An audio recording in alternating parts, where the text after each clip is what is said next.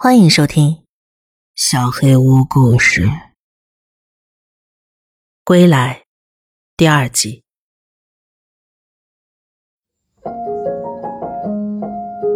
一片寂静中，手机闹钟突然响起。阿泽吓得抖了一下，似乎比我还要惊恐。其实他是个非常善良的人，前一晚还说那时候我肯定比他更害怕。很抱歉没有上去救我。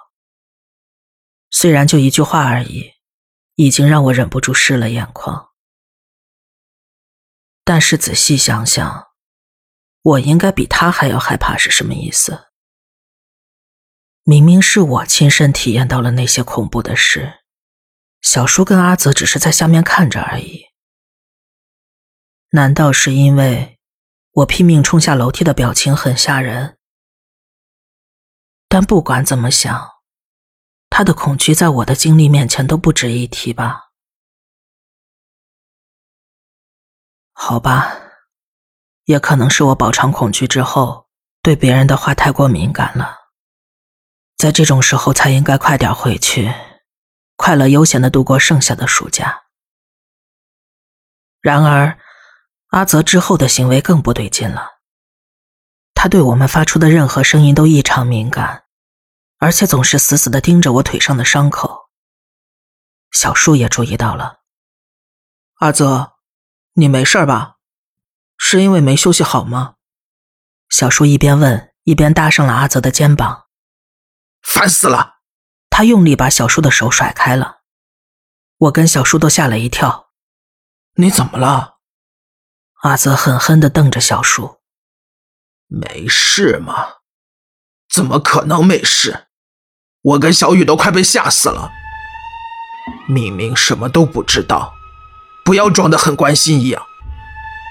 阿泽跟小叔的感情是最好的，平时小叔恶搞阿泽，他都不会生气，还总是十分配合。此刻这场面我是绝对没见过的。小叔也被阿泽的举动吓到了，愣在那说不出话来。你。你差点被吓死了。你不是一直待在楼下吗？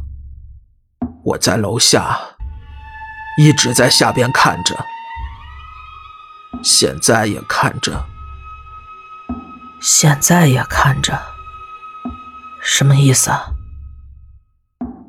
虽然不明白他在说什么，但是他的状态非常不对。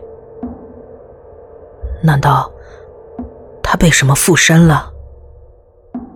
那时候，我虽然在楼下，但是我却一直看着。啊，看着我上楼？不是，一开始是，但是你到了上面之后，就突然看见了。嗯，我隐隐有种预感，我并不想听下去。但是阿泽此刻仿佛昨天的我一样，已经没办法一个人承受了。昨天，正是他们认真的听我叙述，让我从恐惧中渐渐缓了过来。所以，我觉得我有义务必须听下去。你看到什么了？阿泽沉默了一会儿，像是在给自己做心理建设。影子，影子吧。一开始以为是你的影子，但是你蹲下吃那些饭的时候，影子还是一直在动。除了我的影子之外，还有其他会动的影子。三个。可能是四个。我全身的鸡皮疙瘩立了起来。阿泽绝对不像在开玩笑的样子。当时只有我一个人在那儿吧？我知道。而且那个空间没办法容纳这么多人。我知道。那不是人。那怎么可能是人？全部都贴在墙上，像蜘蛛一样贴在墙和天花板上，跟跟虫子一样移动着，然后，然后，可能是画面重现在脑中，阿泽的呼吸变得急促。别怕，深呼吸，我们都在。阿泽花了很长时间才重新冷静下来。那，那不是人，形状也不是人形。不，虽然是人的形状，可是跟人不一样。我大概能理解他想表达什么了。我下意识的觉得。他看到的影子，并不只是影子。假如那只是影子，就代表他必须有实体才会出现影子。但是，我身边什么都没有，而且，我为什么拼命的吃馊掉的饭？还有那个声音是什么？那个刮着墙壁的声音，不是从门里传来的。而是从我的周围传来，还有呼吸声也是。我脑中一片混乱。对不起，刚才脑子里太乱了。没关系，是我不了解情况。两人互相道歉之后，周围陷入了可怕的寂静。我光是要保持冷静就已经竭尽全力了。你刚才说，现在也看着，是说，呃，不好意思，刚才是我太害怕了，瞎说的，现在没事了。阿泽说这句话时的笑容，完全是装出来的，他的下眼睑在不断的抽搐。我隐隐知道还有什么事。却还是因为无法承受更大的恐惧，没有追问下去。我会疯的。吃饭了。客厅传来美笑叫我们吃早饭的声音。这段谈话不知不觉过了很长一段时间，我们都还没有洗漱，也完全没有食欲。但是为了不让别人起疑心，只能硬着头皮去了。越快越好吧。吃完早饭就跟老板娘说：“呃，我不去了。”小叔，你的笔记本电脑借我一下吧。借电脑没问题，早饭还是要吃的。我想查点东西，可是时间来不及了。你们俩去吃吧。好吧，那我让美笑帮你捏几个饭团吧。啊，谢了。电脑在我包里，你随便用吧。我跟小叔去了餐厅。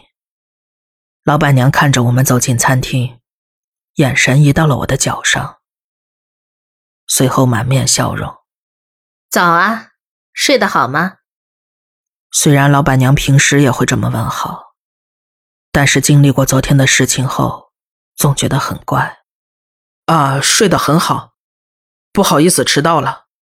小叔一边笑着说，一边拍了一下我的屁股。我只好跟着笑了。阿泽身体不太舒服，能请美笑帮忙捏几个饭团吗？啊，没问题。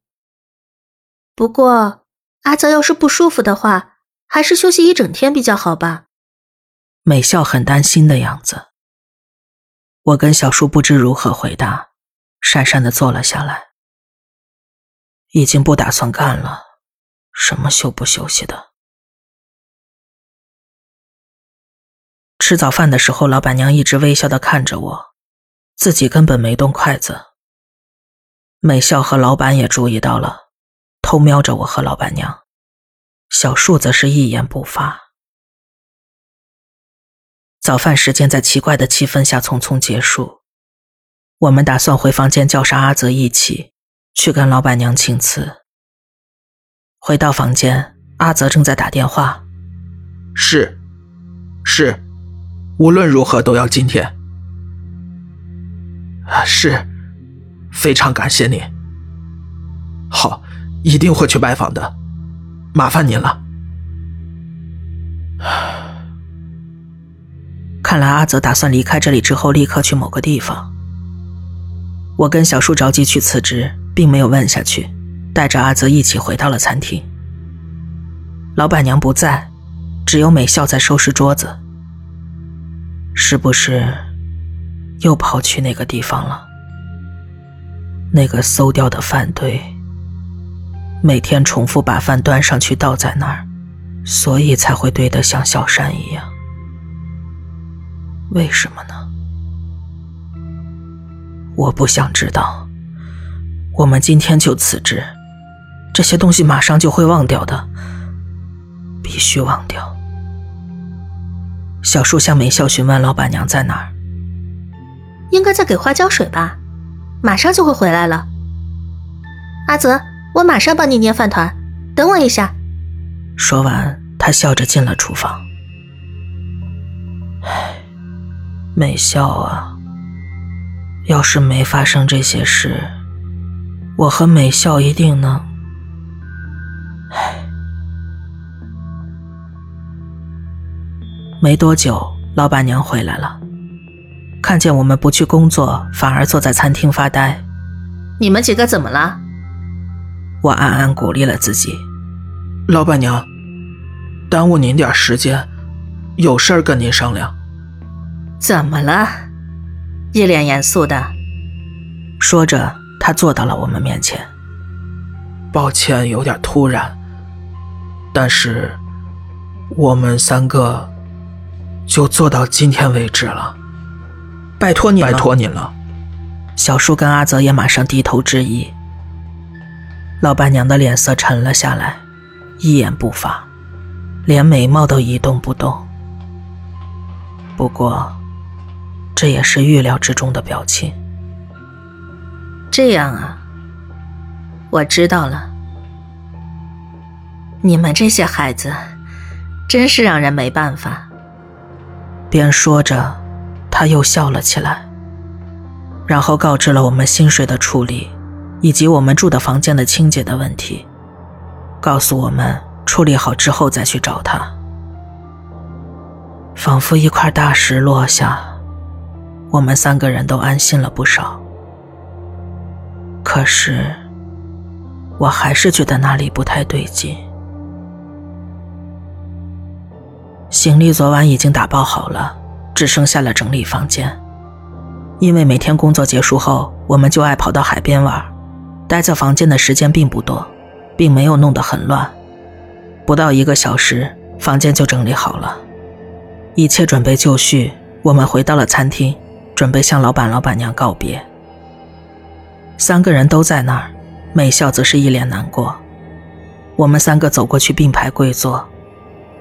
虽然时间不长，承蒙你们照顾了，突然决定要走，非常不好意思，非常感谢，非常感谢。老板娘坐近了过来。我们才是，时间不长，但也非常谢谢你们。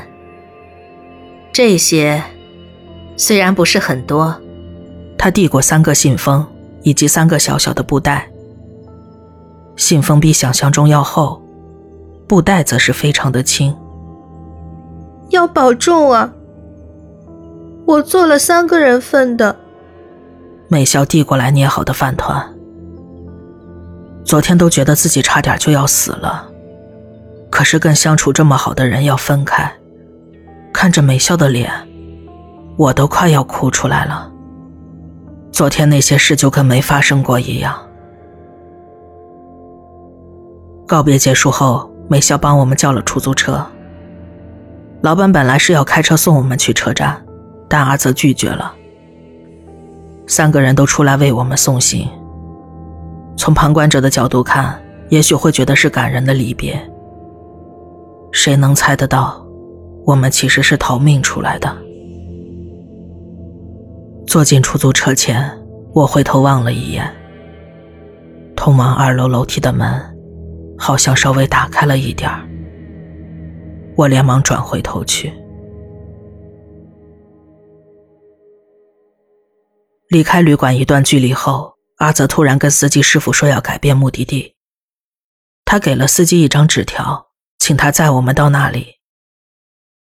司机看了一眼，诧异的问我们：“去这儿很远呢？”“没关系的。”说完，阿泽回头看着我跟小树：“我们必须得先去一个地方。”我跟小树面面相觑，可始终没有问出口。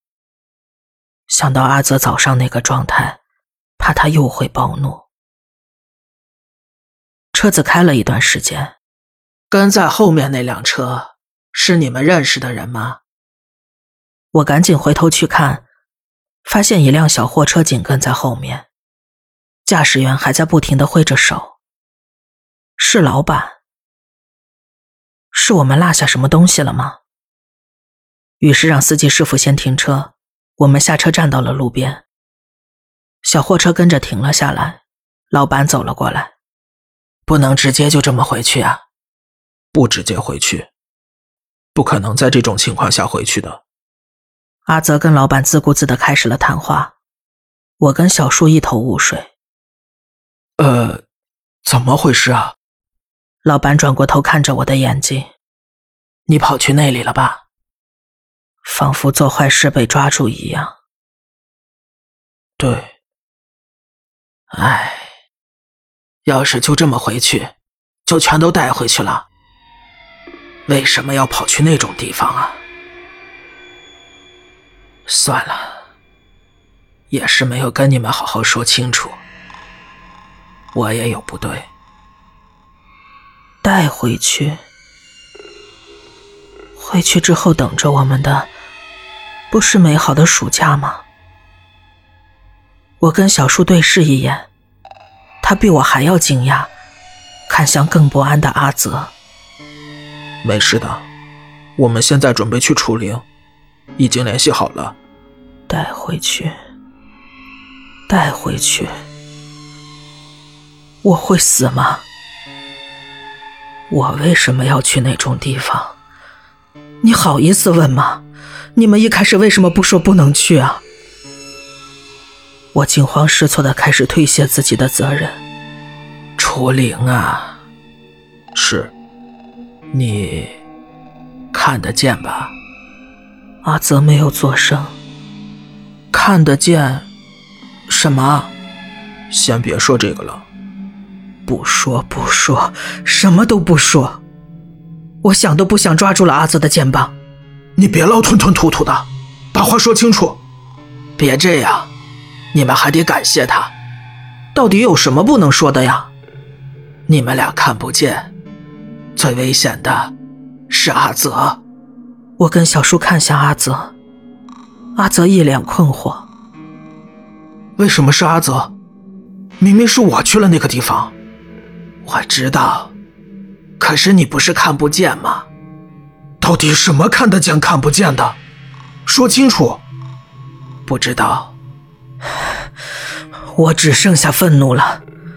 黑暗的东西，我只知道这些，所以就算去除灵，我觉得也没什么用。为什么？以前也发生过，不去试试又怎么知道？你说的也是。既然如此，那那要是除灵没用的话。怎么办呢？看得见的话，很快的，很快，什么很快？阿泽崩溃大哭了起来。我跟小树只能站在旁边，什么忙都帮不上。司机察觉了气氛的异样，打开了车窗。几位客人，没事吧？阿泽依旧泣不成声，我跟小树也说不出话来。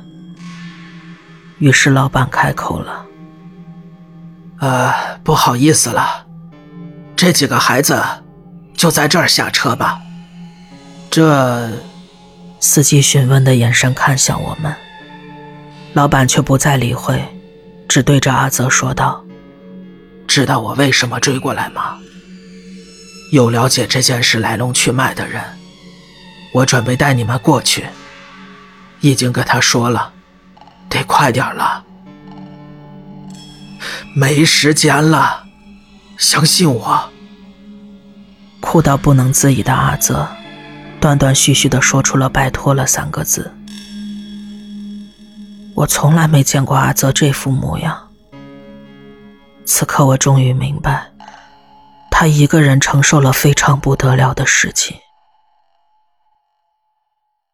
我转头对司机说了抱歉，付了钱，拿好行李，坐进了老板的小货车。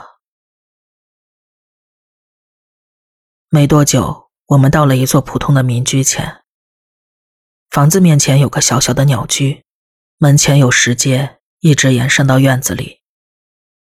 按下门铃之后，老板提醒我们：回答被问到的问题就行。你们几个有时候说话太没礼貌，一些有的没的，不要乱说。一个年轻女人走了出来，二十来岁，很普通的长相，我只记得他脸颊下有颗痣。女人带我们走进院子角落一间榻榻米房间，里边已经坐了一位和尚、一位老人，还有一位中年大叔。我们踏进房间时，我隐约听见大叔喃喃地说：“造孽呀！”老板指引我们落座之后，老人先开口了：“就是他们三个吗？”“是。”中间这个阿泽。已经可以看得见了。大叔和老人闻言对视了一眼。和尚开口了：“是他去了那个地方吗？”“不是，是这位，小雨。阿泽只是在下面看着。”和尚沉吟片刻，看向阿泽：“这种经验，你是第一次吗？”“这种经验。”啊，能够看见灵体的经验。呃，不是，我，我是不是会死啊？阿泽放在膝盖上的手微微颤抖着。没错，这样下去，你……阿泽没有开口，突然停止了颤抖，拳头用力的捶在榻榻米上。死。要是把这些带回去的话，小雨君，你在那个堂里有感觉到什么奇怪的地方吗？和尚口中的堂，必定是旅馆二楼那个地方了。只听到了奇怪的声音，还有呼吸声，还有二楼的门上贴了很多纸符。嗯，你应该知道了，那里的东西并不是人。的确，我明白。你应该是能听到的那一类，原本不应该被察觉到的，谁都不应该发现，就安安静静的待在那儿才对。说着。和尚缓缓站了起来。阿泽君，现在还看得见吗？现在没有，只有声音。坐进来之后，就一直有刮东西的声音。这里布置了好几层的结界，是因为没办法进到这里，拼命想破坏结界，才一直在用指甲刮吧。但是你们不能一直留在这儿，现在得出去，到翁那边去。阿泽君，做好准备。出去之后就又能看见了。不过我会帮助你的。做好准备之后，就跟我来。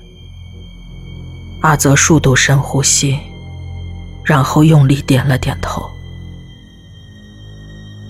于是。我们被和尚带领着，走向房子边的鸟居。登上了石阶。